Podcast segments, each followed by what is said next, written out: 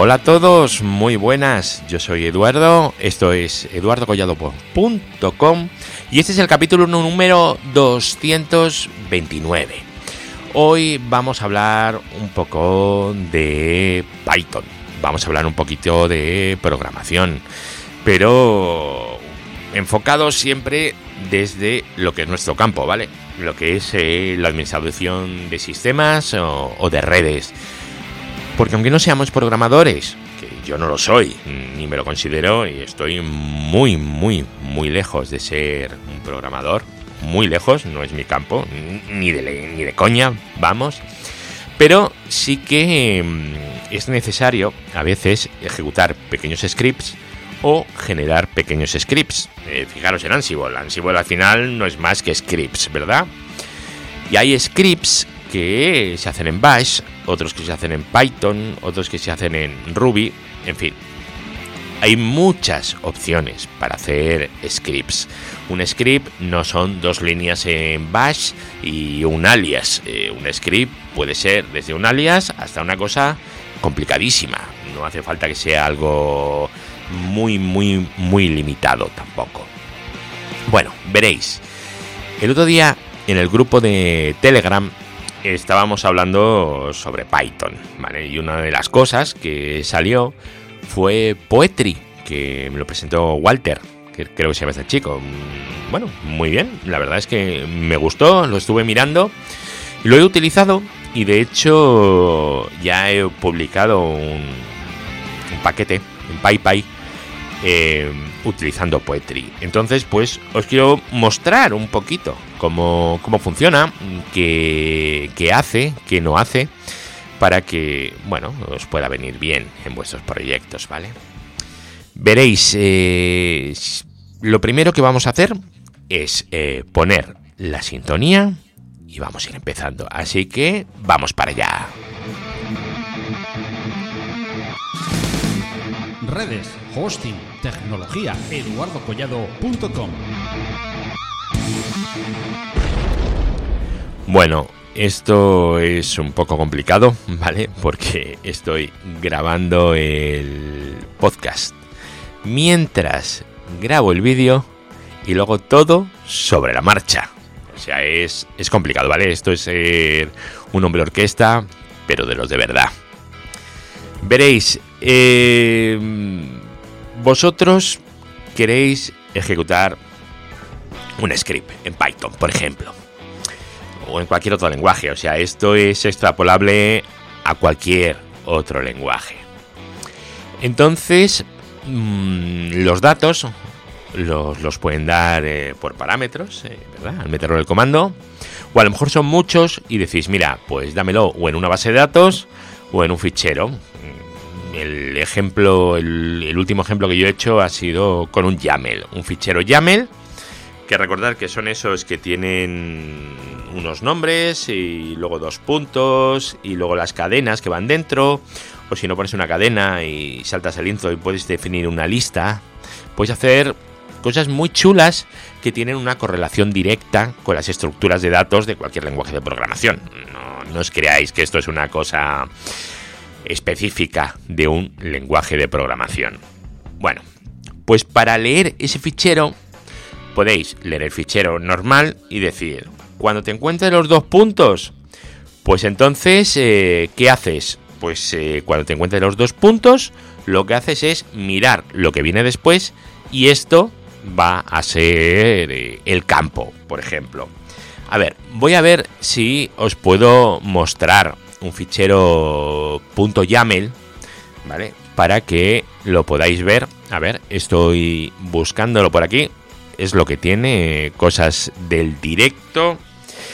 Y sí, el del RSS, por ejemplo. Mirad. Eh,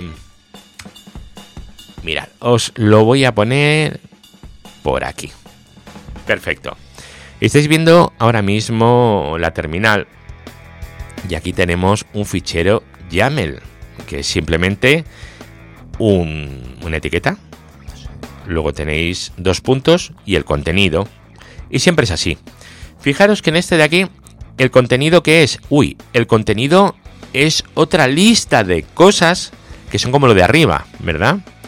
Bueno, estos se llaman diccionarios y esto es un campo que es otro diccionario lo que tiene dentro, ¿vale? Y en este campo de este segundo diccionario tenemos otro. Es decir, tendremos como un diccionario en tres dimensiones. No sé si os hacéis un poquito a la idea. Y luego fijaros aquí que tendríamos categorías y luego tendríamos mm, menos, menos, menos, menos. Estos menos, ¿qué significan? Significan que estos elementos de aquí ya no son diccionario, con su llave y su valor, sino que son mm, campos, o sea, campos no, son, son ítems de una lista. O sea que si vais a categorías, el elemento 0 es este, el elemento 1 es news y el elemento 2 es education. Pero si estáis en owner, John Doe, por ejemplo, no es el elemento 0, es el elemento name. ¿Vale? Pondríais owner, eh, corchetes, comilla y pondríais John Doe. ¿Vale? Digo name. Y eso os devolvería John Doe. Entonces, como podéis ver, esto realmente os está devolviendo una estructura de datos que ya existe. Vale, magnífico. Pero, ¿cuál es el problema de, esto? El problema de esto es que vosotros, para leer esto, os estáis apoyando en una librería, ¿verdad? Que la librería en este caso se llama Pijamel, ¿vale? Como pijama, pero P-I-Yamel. ¿El problema cuál es? Que esa librería a su vez tiene librerías. Entonces, si estáis utilizando un software que lee, por ejemplo, esto, eh, un fichero YAML, y hay algún cambio en, las librerías de, de la librería que vosotros utilizáis, ¿qué ocurrirá? Pues que vuestro software se va a romper. Y eso evidentemente no lo queremos. No queremos que se rompa nuestro software para nada, ¿verdad? Vale, pues ¿cómo solucionamos que nuestro software no se rompa? Lo solucionamos entregándole al usuario un contenedor que tenga las dependencias, o al menos qué dependencias son las que hay que usar, ¿verdad? Y, y el software, ¿vale? El script que le hemos facilitado. Si todo eso lo damos junto, eso se llama paquete. ¿Vale? Mm, o sea, es una cosita completa, se lo das, pues un paquete, pues como un snap en Ubuntu, por ejemplo, ¿verdad? El concepto es, eh, es exactamente el mismo. Vale, pues todo eso en Python, ¿cómo lo hacemos? Pues lo hacemos con una cosa que se llama Poetry. Poetry, que tiene esta página que os estoy enseñando ahora, que es python-poetry.org, pues eh, es un software magnífico que podéis instalar, ahora vemos cómo, y que os va a facilitar toda esta tarea, la de empaquetar software. Y luego además os va a facilitar otras tareas, ¿vale? Por ejemplo, Em, si vosotros estáis con un software y este software tiene unas dependencias, por ejemplo, la librería del YAML, la versión 1.1.0, por poner un ejemplo, porque funciona con la 1.1.0 y a lo mejor con la 1.1.5 pues no funciona, ¿vale? Entonces vosotros definís que tiene que ir con la 1.1.0. Vale, pues eso también lo hace Poetry también, ¿vale? Eso se puede hacer con el VN, ¿vale? Lo de los entornos virtuales de Python o, en fin. Tenéis para, para Ruby, también tenéis el RBM, por ejemplo, o el RBM, el RVM, perdón. Eh, tenéis pues varias eh, opciones dependiendo del lenguaje que queráis utilizar. Bueno, pues en Python una de las opciones que tenemos es también Poetry. Además de hacer los paquetes, además nos controla el qué? Pues las dependencias, las dependencias que vayamos a utilizar. ¿Cómo se instala Poetry? Bueno, pues podéis instalarlo de 10.000 maneras distintas. A lo mejor decís que preferís instalarlo con PayP y ponéis PayP install Poetry. ¿Eso está bien? Sí. Lo que pasa es que, como sois gente muy curiosa, os habéis estado leyendo la página web de, del Poetry y habéis estado viendo la parte donde indica cómo, cómo hacer una instalación, que es esta de aquí, ¿verdad? Instalación. Entonces, bueno, aquí os va diciendo cómo hacerlo. En Linux y en MacOS X se hace exactamente igual. Y en Windows con PowerShell, pues de otra manera. Simplemente copiar esta línea en vuestro sistema y ya está. En el caso de Linux es un curl, es decir, se baja algo y es el que hace toda esta instalación. Ya está, no hay que hacer nada más. Simplemente con copiar esta línea se instala. Y aquí abajo, pues bueno, pues tenéis un montón de opciones que le podéis dar, eh, cómo actualizar, eh, todo ese tipo de cosas las tenéis aquí. Cómo actualizar la versión de Poetry, pues Poetry Self Update, por ejemplo. Todo eso lo podéis hacer aquí. Y luego tenéis una cosa que es súper interesante, ¿vale? Que es el Tab Completion. ¿Esto qué es? Esto es que cuando vosotros estéis en, en Bash, por ejemplo, si ponéis Poetry y le das a tabular, pues automáticamente te pone ahí las opciones que tienen que salir, que tienes que, que puedes poner, ¿vale? Por ejemplo, si quieres poner Poetry Build para construir el paquete, pues pones Poetry, espacio B, le das al tabular y te lo completa todo. Eso es una auténtica maravilla. Bueno, pues tenéis eh, esto mismo para Bash, en Homebrew también, para Fish, en Homebrew, para ZSH, en Oh My ZSH, esto no lo he probado nunca, y en Presto, que tampoco lo he probado nunca. Pero bueno, yo lo tengo corriendo en, en Bash y la verdad es que estoy muy, muy, muy, muy contento. Si queréis, os enseño un momentito cómo va. Veréis. Vamos a, a la misma consola de antes, que es eh, esta de aquí. Que la voy a poner un poquito más grande, así, para que la veáis mejor. Entonces, pues vamos eh, a un directorio superior, ¿vale? Ah, clear, venga. Para que, que lo tengamos así limpito. Pues por ejemplo, yo quiero hacer un Python new, por ejemplo, para digo un Python, un Poetry new para crear un, un nuevo un nuevo paquete. Pues Poetry tabular n tabular, ¿veis? Esto lo va completando solo. O queréis eh, lo que decíamos antes, el build, pues lo tenéis ahí o el publish o ahí lo tenéis o yo que sé, la shell SH, ah, este no me lo rellena. Ah, sí, lo que pasa es que tenemos dos opciones, Shell y Show, ¿vale? Si ponemos Shell, pues simplemente nos la rellena solo. Todo esto es con el tabulador. Ya sabéis que el tabulador es vuestro amigo. Siempre es vuestro amigo el tabulador.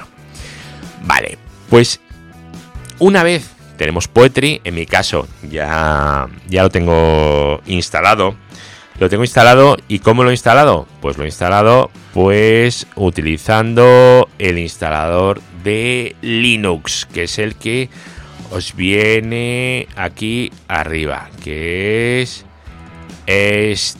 este de aquí, ¿vale?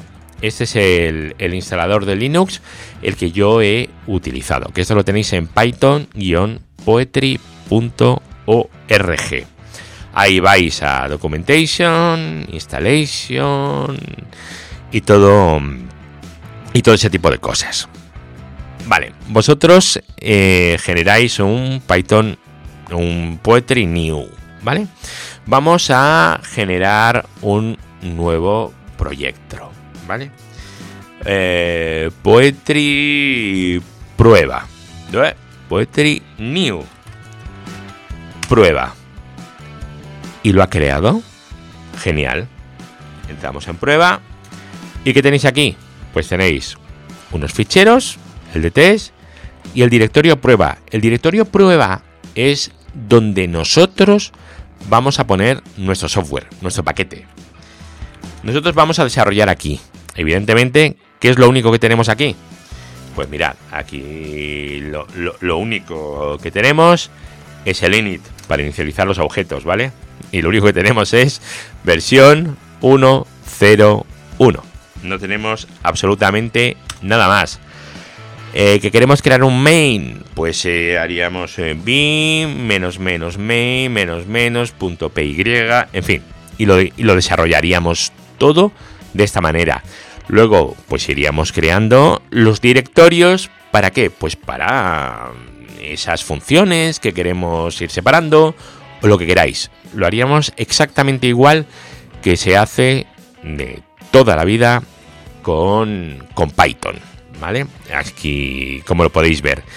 Y luego, en el directorio de arriba, donde hemos creado el, el, paquete, ¿vale? Bueno, aún no es paquete, bueno, el entorno, vamos a decirlo, de Poetry, tenemos un fichero muy gracioso que se llama PyProject. Vamos a ver cómo es, ¿vale? pyproject.toml. Es un fichero toml. Pues como el YAML, el TOML, el JSON, hay millones de ficheros de formato, ¿vale? Bueno, pues esto es un TOML, pop, TOML, estupendo. Pues mirad, aquí tenemos pues eh, la información básica que es la que se va a utilizar para crear el paquete.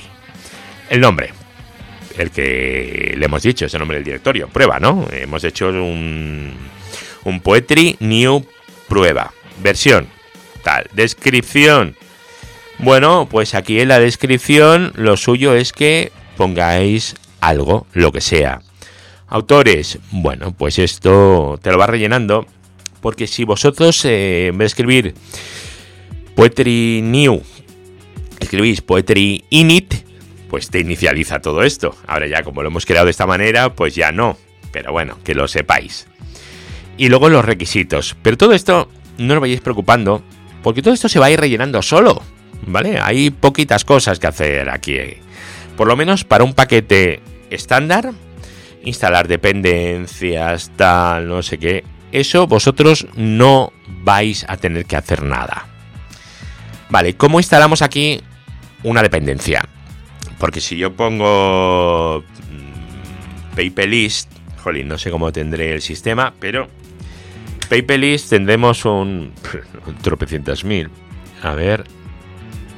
Eh, el request, por ejemplo, lo tengo aquí, ¿verdad? Y tengo la versión 224.0. Vale, pero en nuestro entorno virtual, Poetry, no lo tenemos, porque no hemos instalado nada, ¿no? Mira, Poetry Shell. Vale. Eh, ya hemos entrado en nuestro entorno virtual. La primera vez que entramos nos lo crea. Maravilloso. Y ahora es eh, pip list. Y bueno, pues está pues, lo que viene por defecto. Que es esto de aquí, ¿no? ¿Cómo podemos instalar aquí cosas nuevas? Pues pp install no sé qué. Vale, eso está bien. Pero para hacer un pp install request, por ejemplo, fija que hacemos. Entramos un poetry shell y luego hacemos un PIP install request. Mm, bueno, vamos a hacerlo, mirad. Install request. ¿Qué ocurre? Pues que lo instala. Y cuando hacemos un list, pues eh, aquí lo tenemos. ¿Vale? Bueno, vamos a quitarlo. Un install request. ¿Por qué? Porque la forma buena no es hacerlo así. Esto, para hacer esto así, no utilizáis Poetry. ¿verdad? ¿Veis? Ya no lo tenemos. Vale. Entonces hacemos poetry add request. Esto ya os va a ir poniendo las dependencias y las dependencias de mis dependencias. Es decir, para que yo todo esto lo tenga ya encajonado y no tenga ningún problema. Y ahora si hacemos un paper list, pues aquí ya lo tenemos, ¿vale?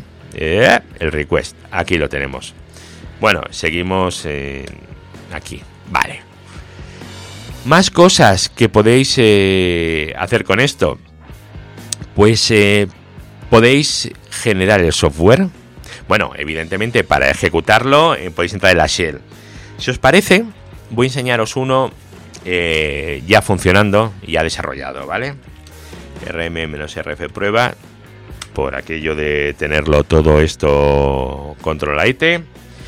Y vamos a ir, vamos a entrar a, al del DNS, por ejemplo. Eh, Neodigi DIN DNS. Vale, muy bien. Aquí tenemos un pyproject.toml. Guay, perfecto. ¿Eso qué significa? Pues que estamos utilizando Poetry, ¿verdad? Además tenemos un poetry.log aquí, ¿eh? Bueno, mirad. Poetry Shell. Pa, ya estamos dentro. Y ahora podríamos ejecutar, por ejemplo, nuestro software. Y decimos Python. Y esto de aquí. Y bueno, le tendríamos que dar un argumento, que veis, es lo que nos está faltando y tal. Y ya funcionaría. También podríamos hacerlo de otra manera. ¿Vale? Podríamos decir... Em, vamos a ver. Poetry run. Y ahora fijaros. Hacemos así. Y nos daría el error, ¿vale? Aquí lo que nos está diciendo es que no tengo permiso para ejecutarlo y ese tipo de cosas, ¿vale? ¿Por qué? Porque, porque me falta el argumento, ¿vale? En este software yo le tendría que meter aquí un config.cpg, por ejemplo. Y ahora me va a decir que no puedo abrir el fichero, ¿vale? Bueno, en fin. Pero es así como funcionaría. ¿Queréis verlo por dentro? Vamos a verlo por dentro. Bueno, para verlo por dentro vamos a utilizar eh, nuestro amigo el Visual Studio. Es un software fantástico y maravilloso. Y bueno, si no lo usáis, yo lo recomiendo porque esto hace de todo y lo hace muy bien. Vamos a ver, el que os crea es el init. En este caso ya tenemos una versión. Esta. Otro fichero que os crea por defecto es el PyProject. Mirad, aquí le he puesto una diferencia. Porque el readme por defecto es el readme.rst. Yo le he puesto readme.md. ¿Vale? Bueno, es un markdown. Mm, podéis poner el que os guste. Pero por defecto es RST. Si quieres usar el de Markdown, pues lo pones aquí. ¿Por qué uso el de Markdown? Porque esto lo subo a GitHub y en GitHub pues, eh, pues funcionamos en Markdown por defecto, ¿verdad? Ese es el fichero en Markdown. ¿Vale? Vale, estupendo. Em, más cosas. Entonces tenemos el init, que simplemente dice la versión, no hace nada. Y luego tenemos el main. Este es el main de toda la vida, ¿no? Vale, ¿qué hace?